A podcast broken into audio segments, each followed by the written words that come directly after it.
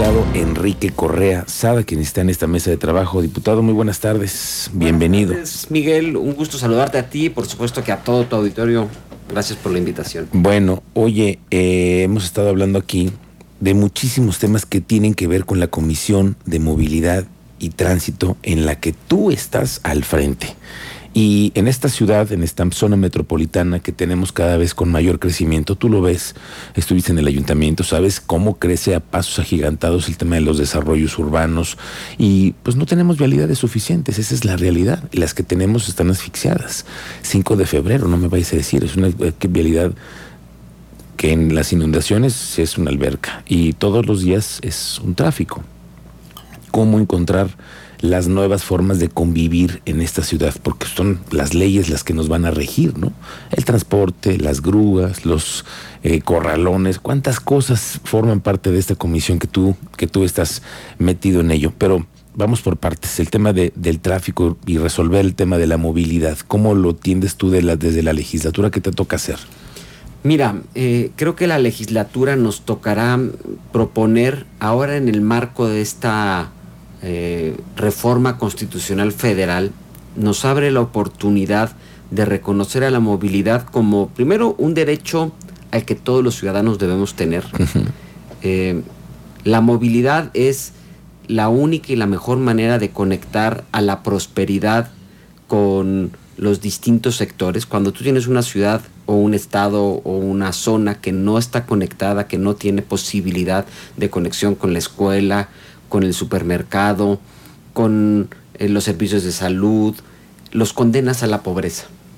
Por eso es tan importante en Querétaro el que esta reforma constitucional la hagamos con prisa, pero entendiendo lo que implica a futuro en el calado de lo que tenemos que construir. Que esto implica un nuevo paradigma en la, en la movilidad. Es si bien la responsabilidad de eh, el transporte público corresponde al gobierno, a todos los ciudadanos nos corresponderá ceder una parte de nuestros derechos para el derecho colectivo, que es un concepto muy complejo porque implica, muy amplio. Muy amplio, porque implica un poco lo que ya se ha ido trabajando en Querétaro, pero creo que hay que acelerar el paso, que es esta parte en la que eh, se cede un espacio de los vehículos particulares para el transporte público y darles prioridad. Sí, sí. Pero va a implicar también hacerlo en nuestra vida.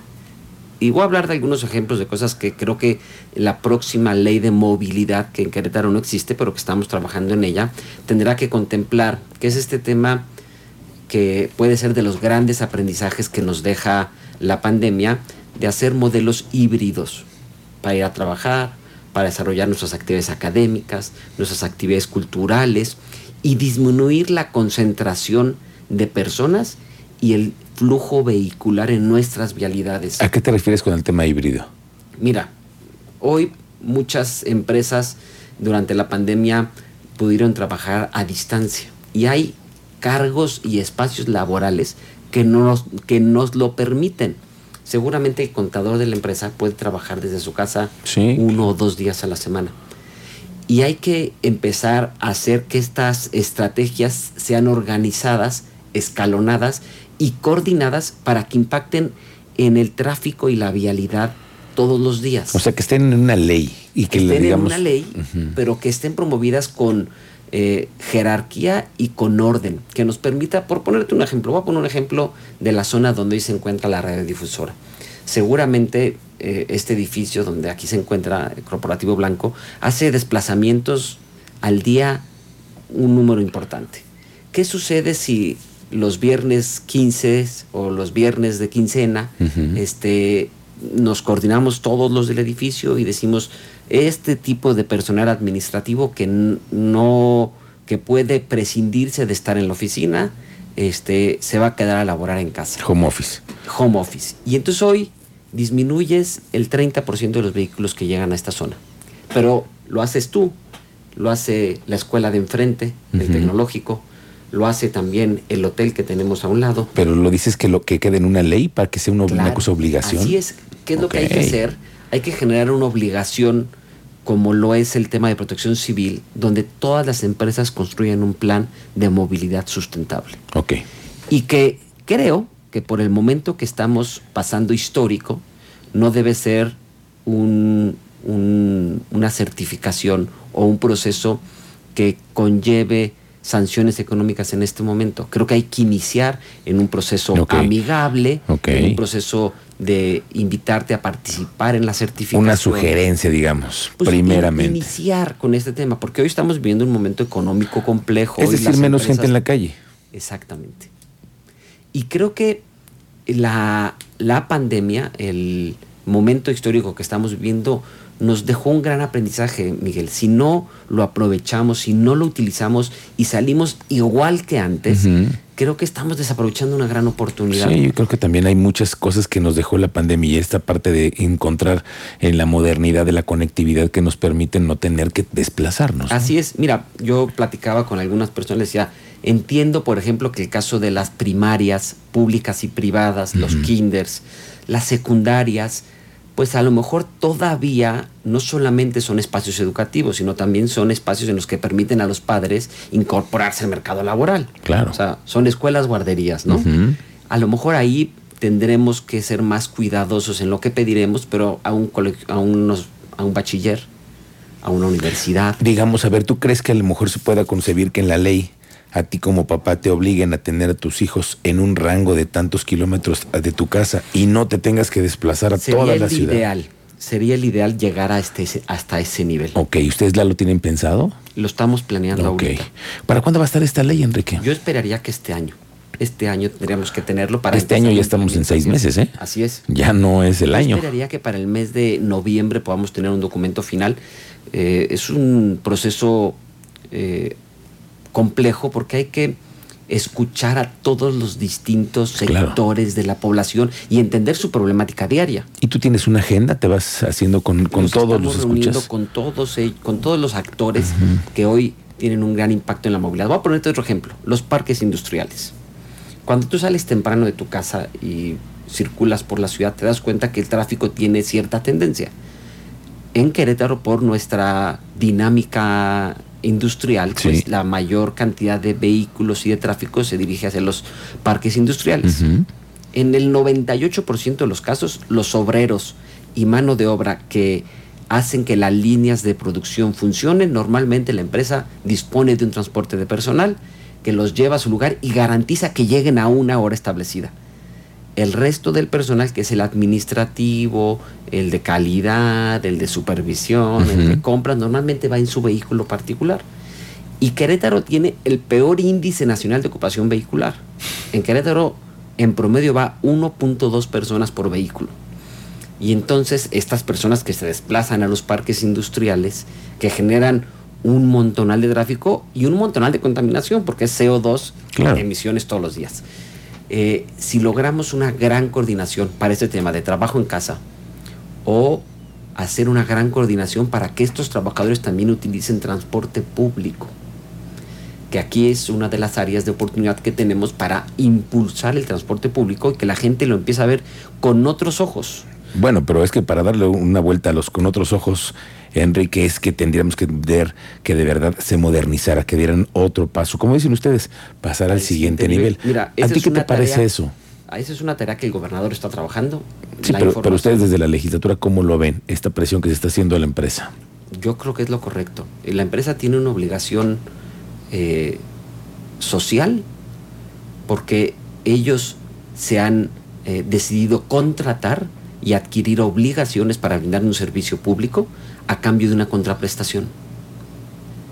Entonces, ellos tienen que cumplir con la calidad que la ley marca. Y creo que el gobernador hace bien en marcar un ultimátum y decir, cumple con lo que a ti te toca o vamos a buscar a alguien que sí pueda.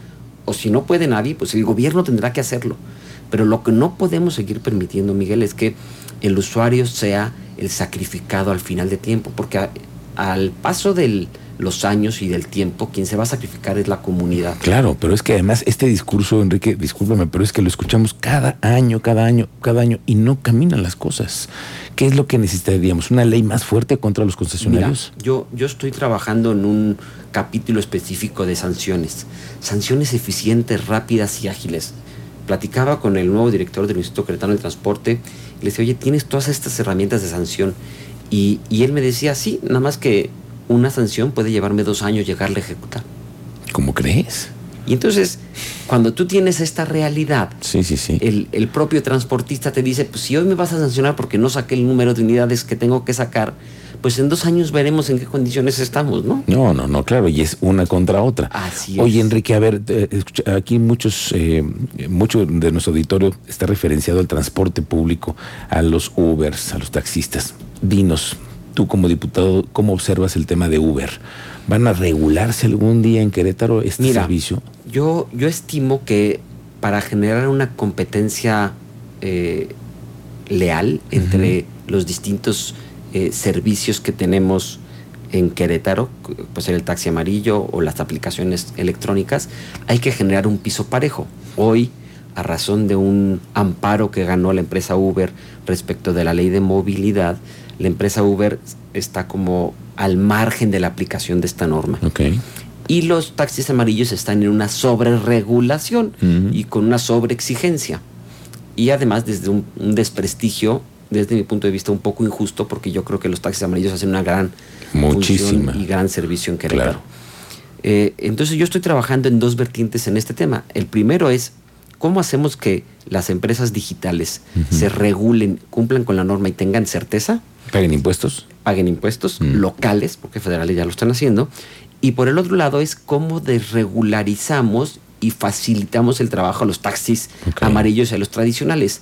Creo que hay que hacer ese, esos dos trabajos, el de desregular y favorecer, y el de regular y traer al mismo nivel a los, a los Ubers. Yo creo que eh, en esta ley de movilidad, en esta nueva eh, propuesta que vamos a presentar ah, con motivo de esta reforma federal, va a venir un tema importante para este tema. Es decir, en esta ley vamos a ver el tema de Ubers. Así es. Bueno, pues quiero ver ese trompo al uña, dicen por ahí. Y, porque y, y que dejando muy en claro que no se trata de fastidiarlos. No, no, no. Ellos también brindan un buen servicio. Pero ellos también necesitan certeza, Pero diputado. necesitamos certeza para ellos y para los usuarios. Claro. Hoy hemos visto cómo ha habido historias terribles en materia de seguridad También. en estas aplicaciones y que yo creo que en Querétaro estamos a tiempo de tomar medidas que nos permitan que existan las certezas para todos, la libre competencia para ellos, pero la certeza en materia de seguridad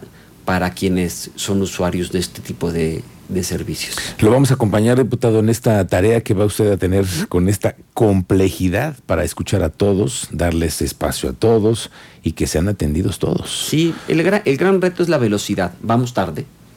Y entonces, este, hay veces que, que el- estas materias de escucha nos van, nos hacen ir más lentos porque hay que entender el fondo del asunto y no siempre en una o dos reuniones lo logras, pero yo espero que este año sea un año trascendente para mejorar el tema de movilidad. Diputado, ¿en dónde lo pueden usted encontrar en sus redes sociales? En Enrique Correa Sada en Facebook, en, en Twitter en arroba ssada1 y en Instagram en enrique.correa.sada. Muy bien, para todos aquellos que tengan algo que escribir el diputado, que decirle acerca de esta nueva ley que se está en este momento concretando, trabajando, estudiando. Tendrán seis años, digo seis meses para Seis que termine. meses máximo.